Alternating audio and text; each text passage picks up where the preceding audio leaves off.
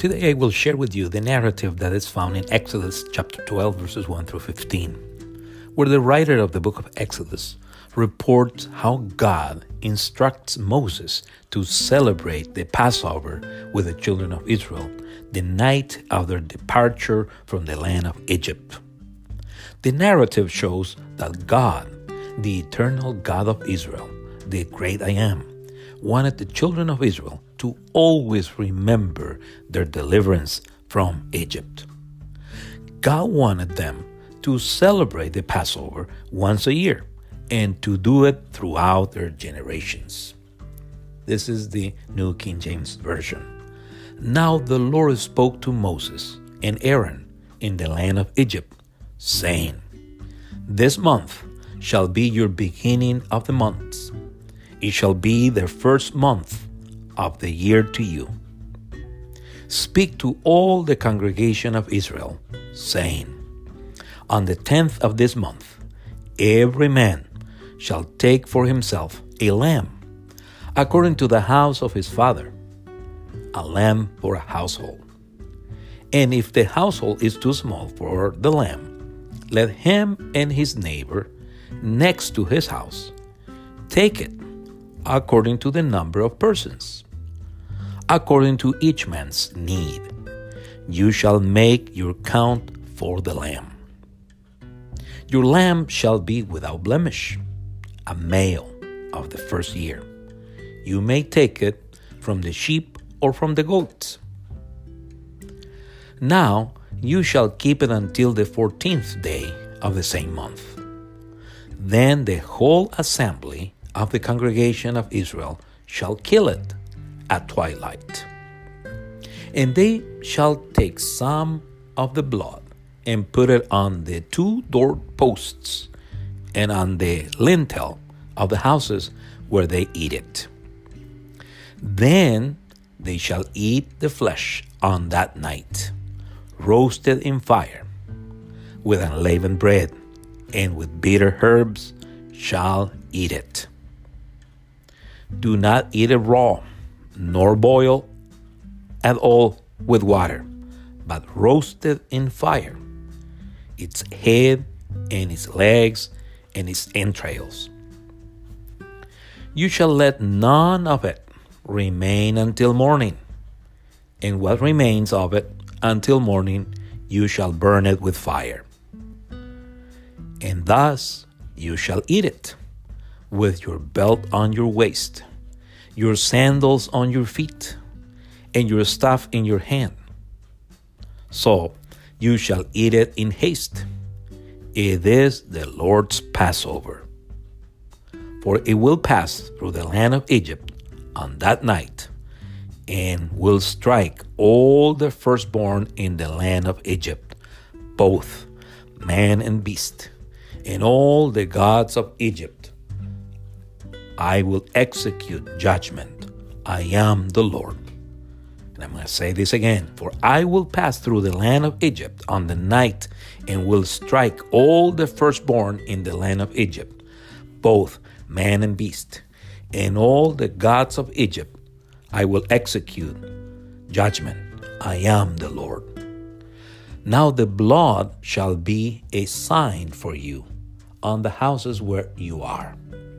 And I will see the blood and pass over you and the plague shall not be on you to destroy you when I strike the land of Egypt. So this day shall be to your memorial, and you shall keep it as a feast to the Lord throughout your generations. You shall keep it as a feast by an everlasting ordinance. I'm going to repeat this verse. So this day shall be to you a memorial, and you shall keep it as a feast to the Lord throughout your generations. You shall keep it as a feast by an everlasting ordinance. Seven days you shall eat unleavened bread. On the first day you shall remove leaven from your houses, for whoever eats leavened bread from the first day until the seventh day, that person shall be cut off from Israel.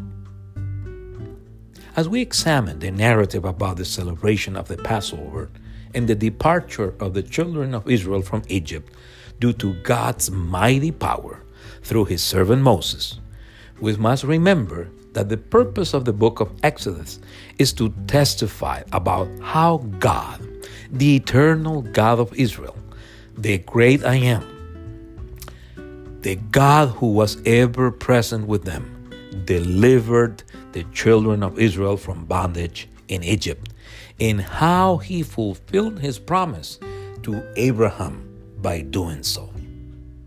Likewise, the writer also declares how God, the eternal God of Israel, in partnership with people of faith like Moses, Aaron, Miriam, Joshua, Caleb, Jethro, and the midwives accomplished his purposes. In the first part of the book, the writer shows his readers how God, the eternal God of Israel, confronted and defeated with his mighty wonders Pharaoh, his deities, and all his hosts to free the children of Israel from slavery, to take them to the promised land in Canaan. The book of Exodus testifies that Moses' life is divided in three forties.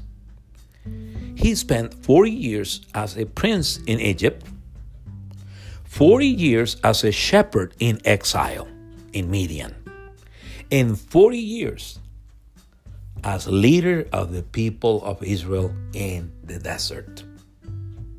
Now, in chapter 12,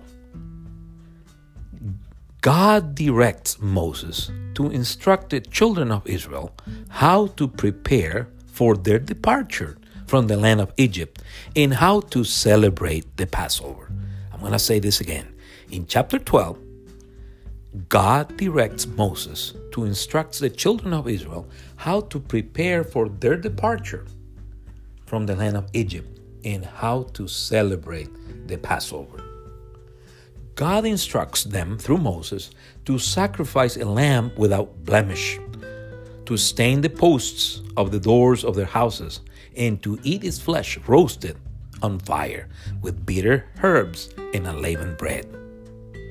The children of Israel would acknowledge or bear witness every year that God, the eternal God of Israel, the great I am, had spared them, had forgiven them, had redeemed them from the judgment that he had unleashed over the land of Egypt every time that they would celebrate the Passover. The children of Israel would acknowledge or bear witness every year that God, the eternal God of Israel, the great I am, was the only true God who deserved to be obeyed, who deserved to be praised, who deserved to be worshiped, who deserved to be loved the children of Israel would acknowledge or bear witness every year that God, the eternal God of Israel, the great I am, had blessed them by delivering them from bondage in Egypt and taken them into the promised land, a land where milk and honey flowed. In summary, God wants you and me to always keep in mind who He is and all that He does on our behalf. I'm going to say it again. God wants you and me to always keep present who He is and all what He does on our behalf. We recognize His grace or favor toward us and toward our descendants when we do it. No wonder the night when he was betrayed, Jesus commanded his disciples to remember his death and resurrection until his return, to always keep in mind that he was the author of their salvation or redemption and not them. Amen. God bless you.